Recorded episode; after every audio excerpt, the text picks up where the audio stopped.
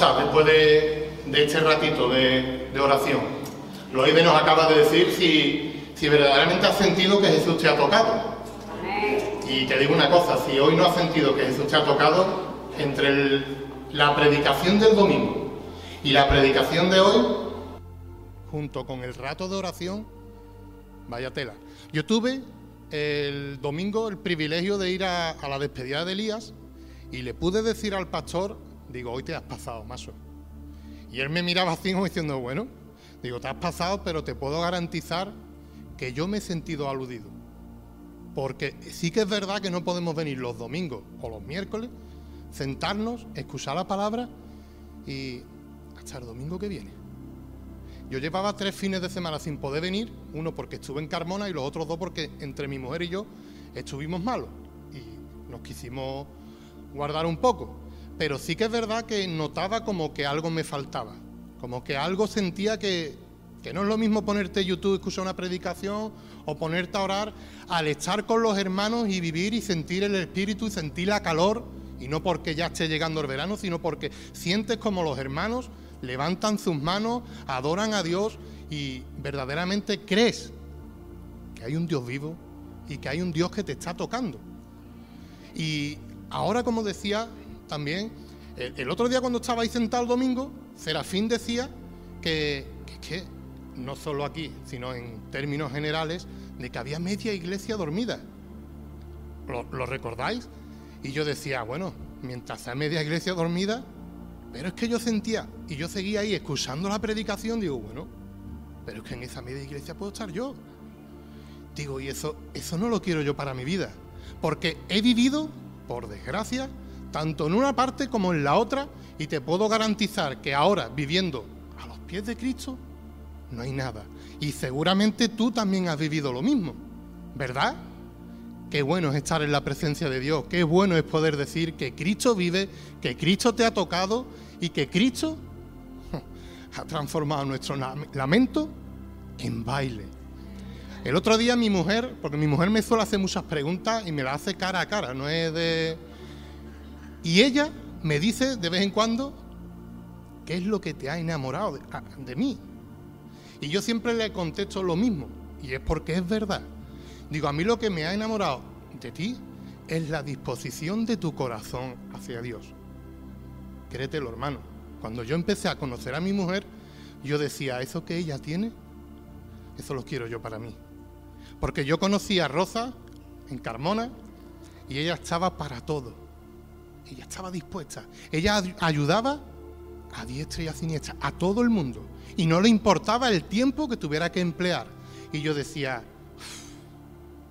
entre comillas, ¿no? Yo decía, la envidio, porque está para todo el mundo, pero a la misma vez que está para todo el mundo, está para el de arriba. Porque, yo no sé tú, pero cuando tú te preocupas por las cosas de arriba, el que está arriba se ocupa de tus cosas aquí abajo. Amén. Y yo quisiera seguir con el mismo sentir quisiera dejarte una palabra que viene en el libro de Job, en el capítulo 11, versículos 13 al 19. Y dice así, si tú dispusieres tu corazón y extendieres a él tus manos, si alguna iniquidad hubiera en tu mano y la echares de ti, y no consintieres que more en tu casa la injusticia, entonces levantarás tu rostro limpio de mancha y serás fuerte y nada temerás. Y olvidarás tu miseria o te acordarás de ella como de aguas que pasaron. La vida te será más clara que el mediodía. Aunque oscureciere, será como la mañana. Tendrás confianza porque hay esperanza. Mirarás alrededor y dormirás seguro. Te acostarás y no habrá quien te espante, y muchos suplicarán tu favor. Ahora que estamos hablando de que la iglesia está adormecida, ¿a quién le pertenece tu corazón, hermano? ¿Te pertenece a ti o verdaderamente lo has entregado 100% a Cristo? Porque cuando la palabra aquí nos está diciendo, si tú dispusieres tu corazón, quiere decir que estamos guardando. Dice la palabra que mm, sobre toda cosa guardada, guarda tu corazón, porque de él dice que emana la vida. Pero también nos dice que el corazón, ¿cómo es? Engañoso y perverso. Porque nuestro corazón desea. De eso hay un proverbio que es que no se me olvidará porque son las fechas de mi nacimiento, 16.9, Proverbios. Y dice que el corazón del hombre piensa su camino, pero que es Dios quien endereza nuestros pasos. ¿Por qué? Porque siempre estamos, estamos tentados a lo que de esas puertas para afuera nos da el mundo. El mundo quiere absorbernos. De eso yo no sé si tú te has dado cuenta, pero cuando estamos sentados en verano, que es cuando hay moscas, ¿no se te ha puesto nunca una mosca aquí en la rodilla? Obsérvala. ¿Sabes lo que hace con las dos patas de adelante? Se las frota. Así está el enemigo con nosotros. Está deseando de cogernos. Pero a que tú esa mosca la matas. Pues así tienes que ser con el enemigo. Tienes que quitarlo, desecharlo. ¿Por qué? Porque el enemigo poco a poco va ganando terreno. Y cuantas más puertas abras, más terreno va a ir ganando el enemigo. Yo hoy no tendría que estar aquí, debería estar trabajando, la verdad. Pero como esta mañana en el devocional compartía, eh, nuestros tiempos no son nuestros, ni, nuestros pensamientos ni de nuestros tiempos son nuestros, les pertenecen a Él. El lunes iba con toda mi ilusión a trabajar, a la semana, y mira por dónde, casi terminando la mañana, tropecé, me caí, con tan mala suerte que me tuvieron que echar cinco puntos en la mano. Y es que el domingo precisamente le dije a Loide, Loide, lo voy a tener complicado compartir el 15 de, junio. Dice, ora, te puedo garantizar que no me dio tiempo a orar. Pero aquí estoy hoy compartiendo la verdad, ¿sabes? Y, qué bueno, ¿no? Eh, que el Señor sepa los tiempos y sepa los momentos, pero te puedo decir otra cosa más. Eh, estoy entrando en Puerto 2, hace tiempo que no entro por temas COVID, pero el viernes voy a, sacarme el pase de Puerto 3 y cuando me fui a sacar pase para Puerto 2 tuve el accidente de moto. Y ahora para Puerto 3, fíjate, ¿por qué? Porque el enemigo no quiere que prediques el Evangelio. El enemigo lo que quiere es arrebatarte y sobre todo lo que quiere es cansarte, adormecerte. El enemigo lo que quiere es apartarte. Y siempre se me viene a la mente cuando estamos, no sé si de chico tan castigado, tan dejado en un rincón en el colegio o algo. Y a mí se me viene esa imagen, ¿no? De que Satanás cuando nos tiene, nos tiene en esa esquina abandonado. No quiere saber nada de nosotros. Total, ya nos tiene. Pero es que en el momento y hora que tú confiesas por tu boca y crees en tu corazón que Cristo es el que te ha sacado de entre los muertos, entonces el enemigo es cuando se araña. Es cuando verdaderamente quiere ir a por ti. Pero sabes una cosa, que el que está con nosotros es mucho más grande que aquel que está allá afuera. Amén. Así que si tú hoy dispusieres tu corazón, ¿cuántas cosas no podríamos hacer? Porque nuestro corazón, sí, nuestro, porque está en nuestro cuerpo. Pero si tú has confesado a Cristo, tú ya no te perteneces, hermano.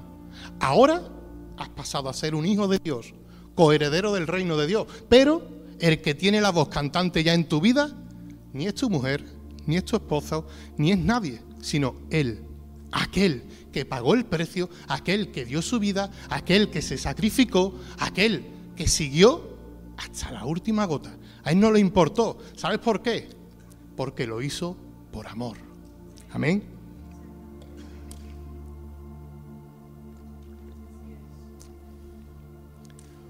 Y sobre todo, cuando tú dispones tu corazón hacia Él, quieres decir que ya no lo estás entregando a las pasiones juveniles, a las pasiones de este mundo, a las pasiones que hoy en día quieren robarnos la paz.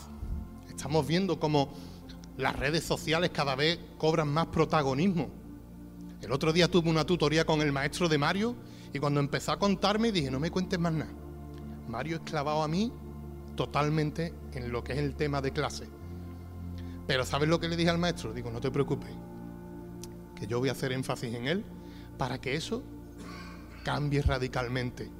Porque eso es lo que verdaderamente necesitamos en nuestra vida. Un cambio radical donde otros puedan ver aquello que Cristo ya ha hecho en nosotros. Y dice, si extendieres a Él tus manos. Y sobre todo cuando extendemos las manos a Él, quiere decir que nos rendimos. Que ya no somos nadie, que, que ante Él ya nada nos puede pasar.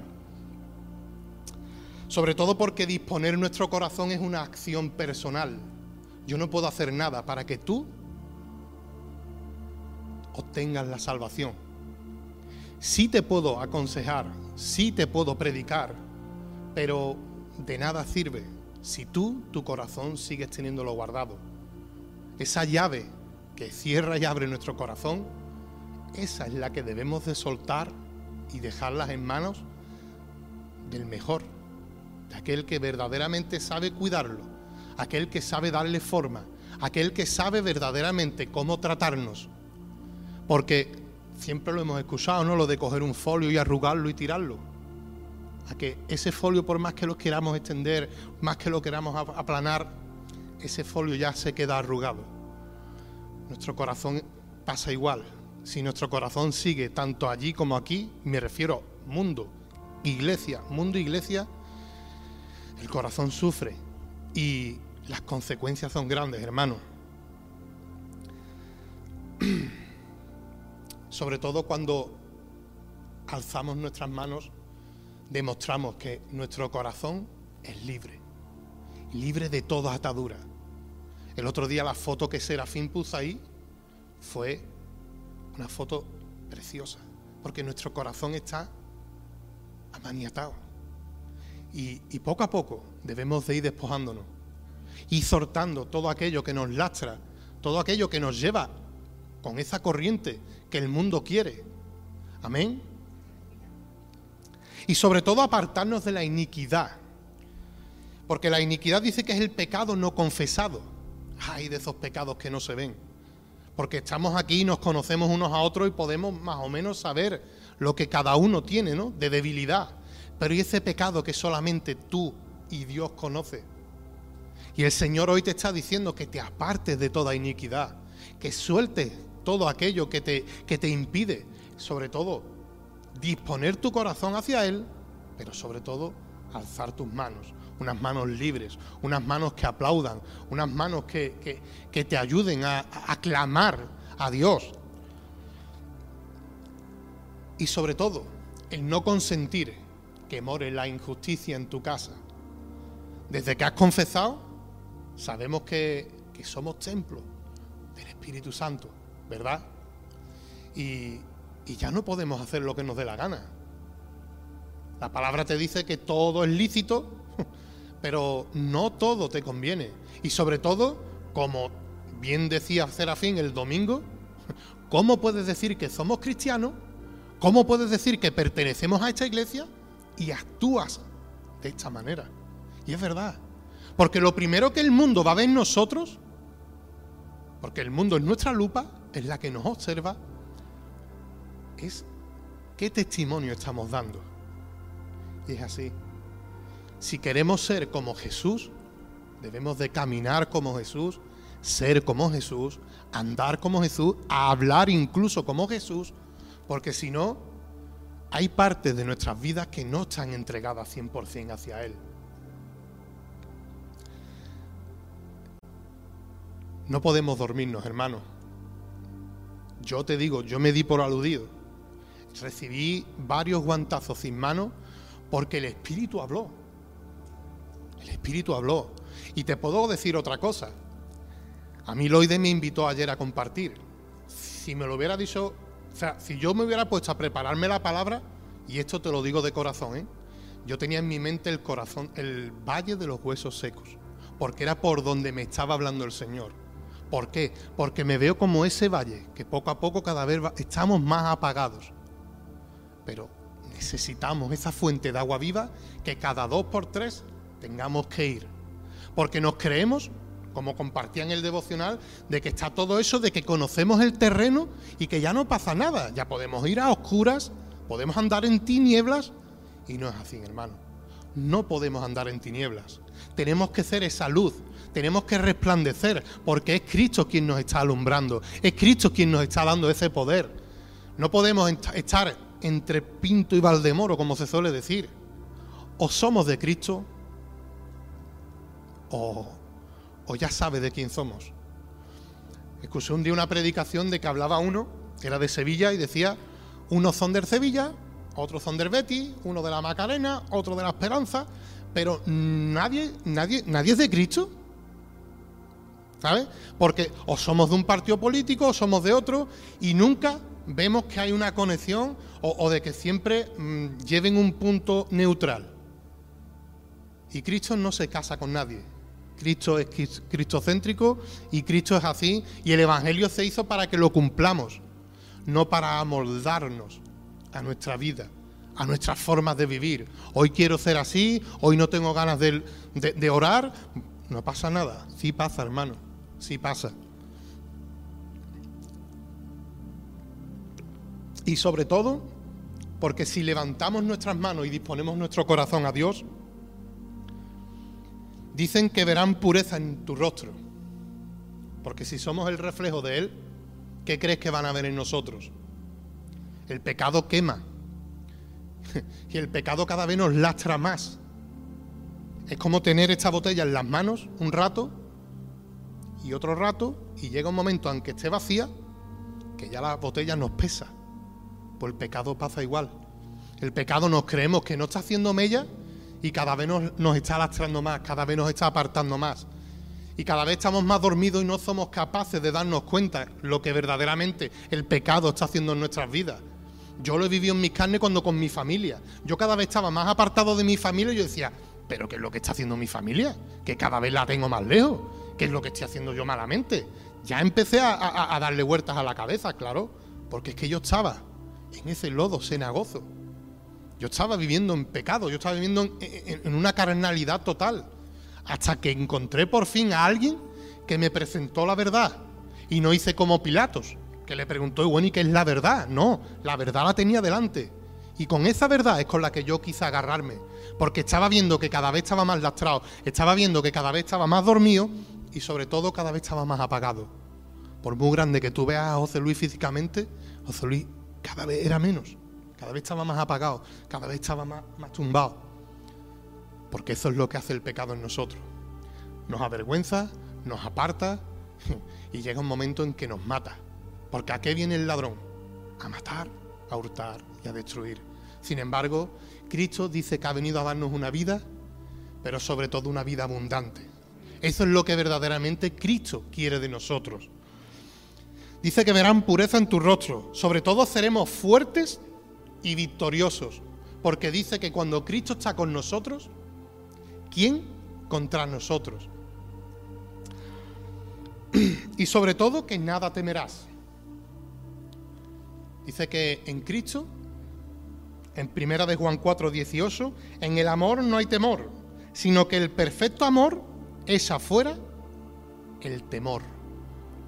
Cristo te da esa valentía que antes no eras capaz de tener. Dice que saldremos de la miseria.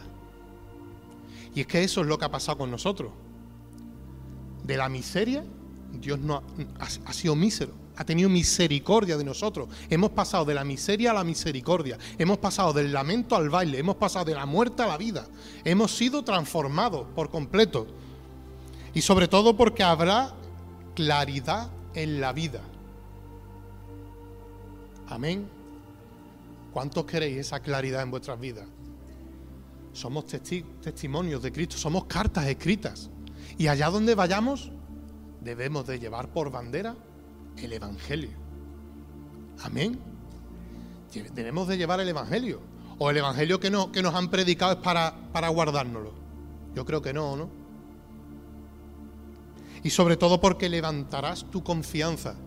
Aquello que antes en tu mente eras incapaz de hacer, dice la palabra que todo lo puedo en Cristo, que Él me fortalece. Pero debemos de estar en Cristo. Amén. Y dormirás seguro. ¿Cuántos de aquí desean el dormir seguro? Pues Cristo es la mejor almohada. Dice, ¿qué, dice el Salmo 4.8? En paz me acostaré y así mismo dormiré, ¿no? Porque solo Él me hace vivir confiado. Y sobre todo, porque muchos suplicarán tu favor. Seguramente habrá alguien en tu vida que te haya dicho alguna vez, eso que tú tienes, yo lo quiero para mí. Y es que ellos ven en Cristo, a Cristo en tu rostro. Amén. Así que, hermano, te invito en esta tarde a que medites, en disponer tu corazón hacia Dios en dejar ya las pasiones, en dejar ya las tormentas, en dejar ya todo aquello que, te impide estar delante de su presencia y como dice su palabra, despierta tú que duermes. Y el primero que, que, me lo digo, me lo digo a mí mismo. Allí en Carmona el pastor cuando predicaba hacía mucho énfasis en que cada vez que te señalen, ten cuenta que tres dedos te están señalando a ti. Así que, sin más, pues que el Señor te bendiga